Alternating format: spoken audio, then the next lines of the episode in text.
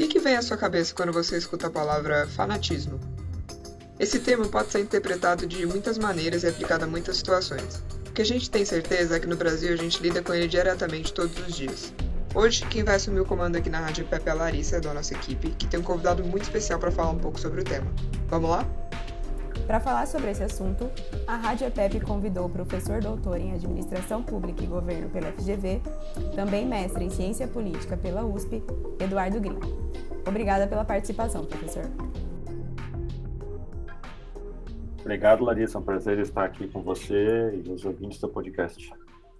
Professor, como se manifesta o fanatismo na política e especialmente no debate político ambientado nas redes sociais? É, o fanatismo na política né, é um fenômeno oposto a tudo aquilo que a gente imagina ser necessário, sobretudo quando nós estamos falando é, da política como forma de construção de consensos e achar soluções coletivas para as sociedades. Esse é o papel da política. De que maneira coletividades, diante de desafios que precisam ser respondidos, encontram soluções compartilhadas. Ainda que a política possa conviver com o conflito, porque é natural que em sociedades hajam visões diferentes acerca de dos mesmos problemas, a política sempre busca criar formas de aproximação e não formas de distanciamento. Então, o fanatismo na política, ele vai de encontro àquilo que se esperaria. Ou seja, ao invés de nós aproximarmos, nós criamos ilhas afastadas uma das outras, que dificultam essa forma de construção de acordos, de aproximação de pontos de vista e de aprendizagem, porque o fanatismo ele cria mundos fechados ou círculos sociais ou grupos políticos fechados entre si que acabam disputando posições como se houvesse a superioridade de uma sobre a outra. E essa premissa da superioridade ela dificulta muito a possibilidade de construção de consensos que ao mesmo tempo significam que todos têm que abrir mão de algo em benefício de um interesse comum maior de uma coletividade. Então, o fanatismo ele aparece na política como uma maneira de radicalização de visões de mundo, de construções acerca daquilo que seria adotado como a forma mais correta de lidar com qualquer problema que nós tenhamos na sociedade.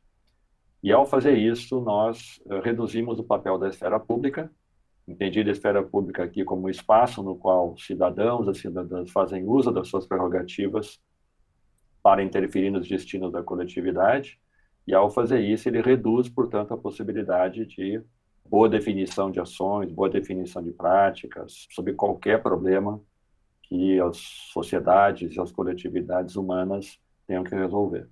Ultimamente, a gente tem visto um crescimento bastante notável na agressividade no debate político, especialmente nas redes sociais e especialmente no momento em que a gente está vivendo agora no Brasil, com essa questão do coronavírus, não só no Brasil, mas no mundo.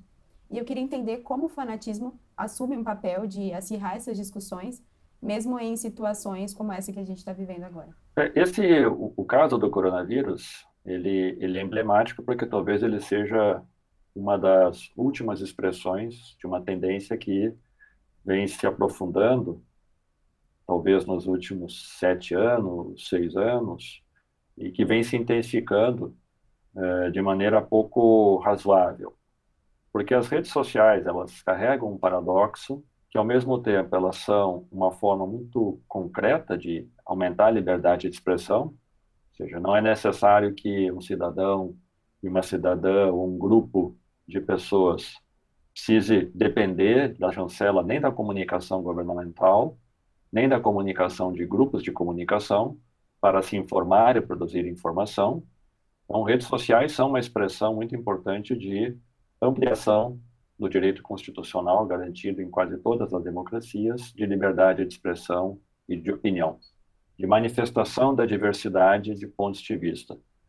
Então, há um, há um aspecto muito positivo é, nesse sentido. Por outro lado, o paradoxo é que isso deu origem não a possibilidade de aprendizado coletivo e de convergência de opiniões, mas para uma guerra virtual na qual a disputa que se instala entre qualquer ponto de vista, primeiro, ela dificulta o diálogo e faz com que nós produzamos verdadeiras bolhas na qual grupos preferem conviver com, entre aspas, as verdades divulgadas para o seu grupo, em detrimento de aprender com as diferenças. Segundo, redes sociais, como elas são uma das máximas possibilidades de liberdade de expressão, elas permitem que várias afirmações que carecem de veracidade, que carecem de evidência empírica, ou a palavra, hoje um pouco clichê, as redes virtuais podem incentivar o mundo da pós-verdade. Todo mundo está autorizado a fazer afirmações sem que necessariamente haja nenhum tipo de evidência crível sobre ela. Então, nesse sentido, as redes sociais, elas têm contribuído, infelizmente, para dilacerar a ideia da construção de um espaço público na qual todos possam conviver com os diferentes e aprender com os diferentes. Ela tem intensificado esse processo de fragmentação da construção de acordos na sociedade e ela, portanto, tem, tem, gerado um papel bastante negativo neste sentido. No caso do coronavírus, que talvez seja o exemplo mais recente nessa direção, o que nós temos visto é a proliferação de teorias conspiracionistas, por exemplo. A ideia de que nós estamos diante de um vírus chinês e que isso nada mais é do que uma forma de redução do poder dos Estados Unidos no mundo. A divulgação de informações falsas sobre medidas miraculosas para curar um vírus que a ciência até agora não encontrou resposta. Divulgação de informações que confundem a população, por exemplo, dizendo que nós temos que voltar a funcionar a economia, porque senão a cura do vírus pode ser pior do que os efeitos gerados. Então, nesse sentido, da maneira como as redes sociais hoje vêm trabalhando, elas, repito, são positivas de um lado, mas elas têm intensificado um outro aspecto que é muito negativo. Elas não podem desinformar a sociedade. E ao desinformar, elas confundem o cidadão. No momento no qual cada um de nós recebe centenas, milhares de informações, num curto espaço de tempo, é, é preciso construir acordos mínimos sobre o que é válido para um cidadão se informar do ponto de vista da formação de um julgamento correto sobre qualquer questão. Então, no caso do coronavírus, as redes sociais deveriam, mas não estão cumprindo um papel de pesos corretos sobre a gravidade da crise, sobre os efeitos na saúde individual e coletiva, sobre a dificuldade de tratamento, sobre a inexistência de vacina, sobre a saturação do sistema de saúde. Essas são questões que as redes sociais poderiam, mas uh, infelizmente não têm contribuído. Então, elas expressam nesse momento um pouco dessa ideia fanática, similares àquelas mesmas que até pouco tempo atrás divulgavam na internet que vacinas nada mais era do que uma maneira de inocular vírus nas pessoas, o cidadão não pode ficar à mercê de tomar vacina sem que haja uma explicação clara do seu resultado. Este tipo de desinformação é muito perniciosa porque no Estado democrático as pessoas deveriam ser informadas em iguais condições para que a sua decisão pessoal e coletiva fosse equilibrada. Mas as redes sociais têm, nesse momento, gerado um desequilíbrio nas informações, e isso para a democracia é muito ruim, porque ela faz com que haja desigualdade e perda de qualidade na, na informação que o cidadão deveria utilizar para tomada de decisão.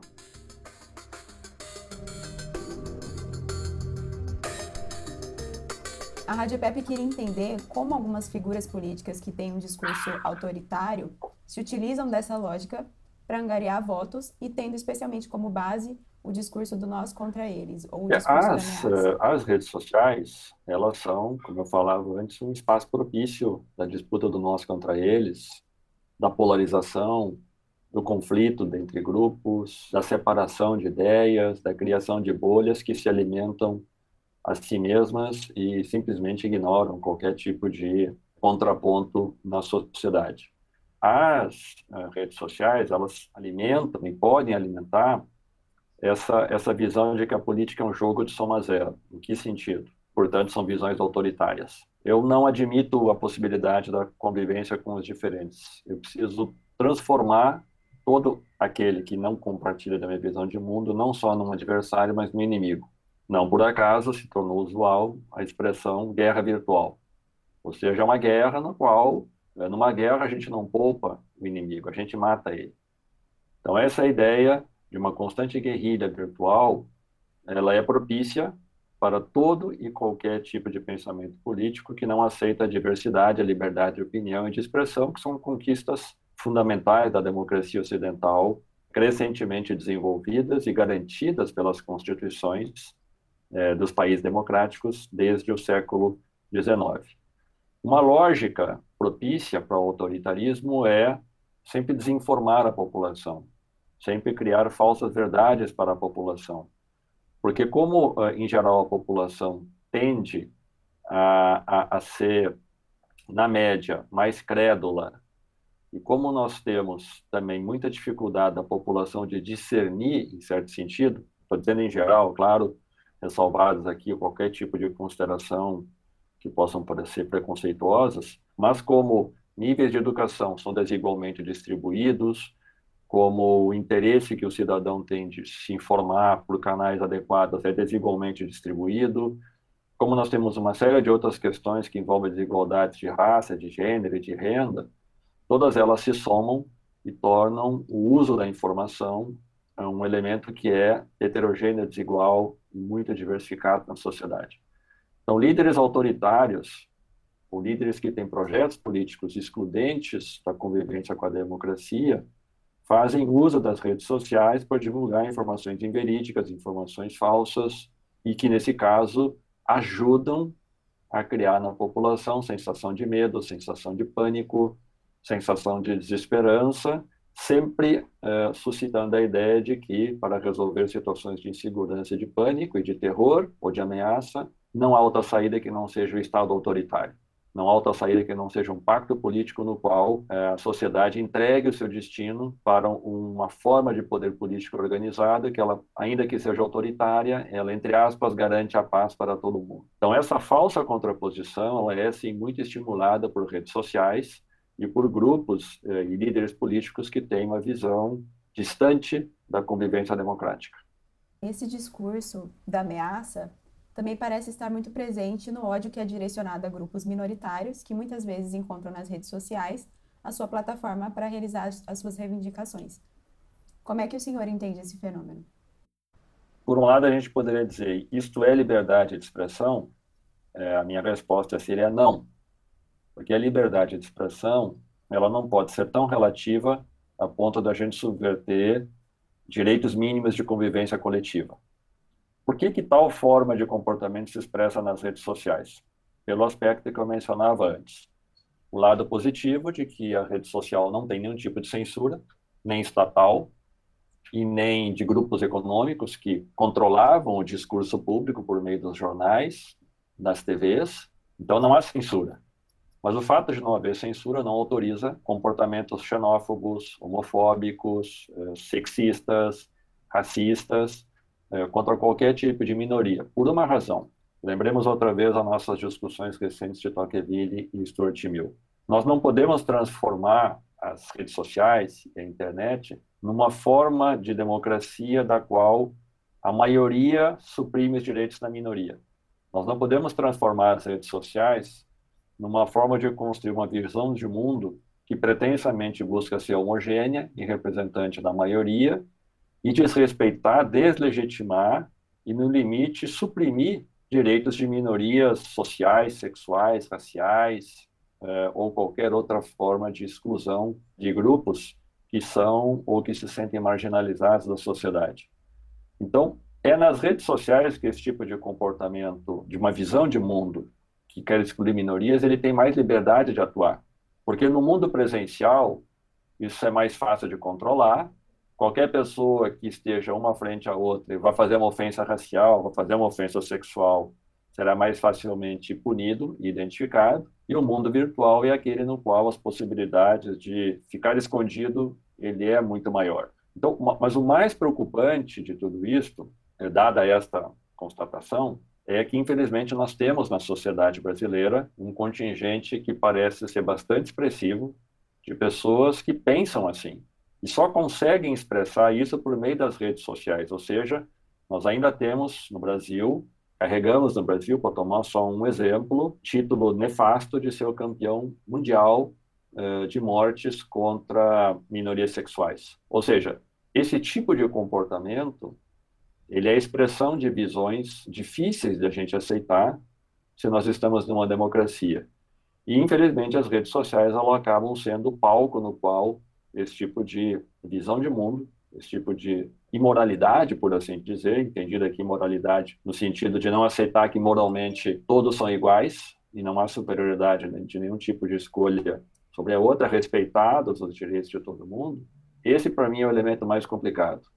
As redes sociais se transformaram no palco no qual nós podemos ter uma noção uh, muito uh, ruim daquilo que ainda são visões que nós temos na sociedade brasileira sobre essas questões que orientaram a tua pergunta. Quais seriam, então, as possíveis solução, soluções para combater o, o pensamento fanático? Essa é uma pergunta tão importante quanto de resposta difícil, porque não há solução mágica nem solução de curto prazo. E valendo aqui um pouco de uma outra tradição na teoria política, que é o do republicanismo, baseado na, na premissa que numa sociedade todos têm direitos e deveres e eles são equilibrados. Colocando de outra maneira, os deveres são mais importantes que os direitos, porque a gente precisa ter exata noção de como nós ocupamos na sociedade papéis que envolvem solidariedade, respeito aos limites da minha liberdade, não ser extravagante, não desenvolver comportamentos odiosos. Esse tipo de educação cívica é uma construção social que se expressa em vários, de várias maneiras, na sala de aula, na, na imprensa, no convívio cotidiano, na associação de bairro, não importa. Este comportamento cívico, ou essa educação cívica, ela está para além dos muros da escola apenas. É uma forma de criar uma relação é, entre pessoas na sociedade que seja pautada não pela exclusão, e sim pela inclusão. Não pelo autoritarismo, mas sim pela aceitação da diferença. Este processo, ele precisa ser fortalecido, ele precisa ser uma luta cotidiana, por exemplo, de veículos como o seu, que divulgam mensagens positivas e corretas para a sociedade, e essa é uma disputa que, disputa eu digo no sentido de é, seguirmos buscando desenvolver nos cidadãos e cidadãs do Brasil uma visão mais é, solidária, uma visão que aceite as diferenças entre cidadãos. Mas, repito, a construção dessa visão republicana, cívica, ela é um processo que talvez nós estejamos apenas iniciando mas não acho que haja outras formas de fazer isso. Eu não estou nem me referindo aqui a questões de ordem legal, do tipo ofensas raciais gerarem é, prisão de forma imediata, sem fiança, ou então do STF ter, decretado que é, é, crimes homofóbicos são crimes hediondos. Eu não, nem me refiro a essas questões de ordem legal, que, claro, elas são importantes, claro, elas colocam limite nas condutas de quem quer que seja que pensa que é possível conviver né, com esse tipo de comportamento. Mas mais do que a questão legal, é preciso desenvolver esse tipo de consciência cívica, e esse é um papel de todos os cidadãs e cidadãos do bem que querem criar uma sociedade mais justa, igualitária e solidária no Brasil. Certo, professor. Muito obrigada pela sua participação.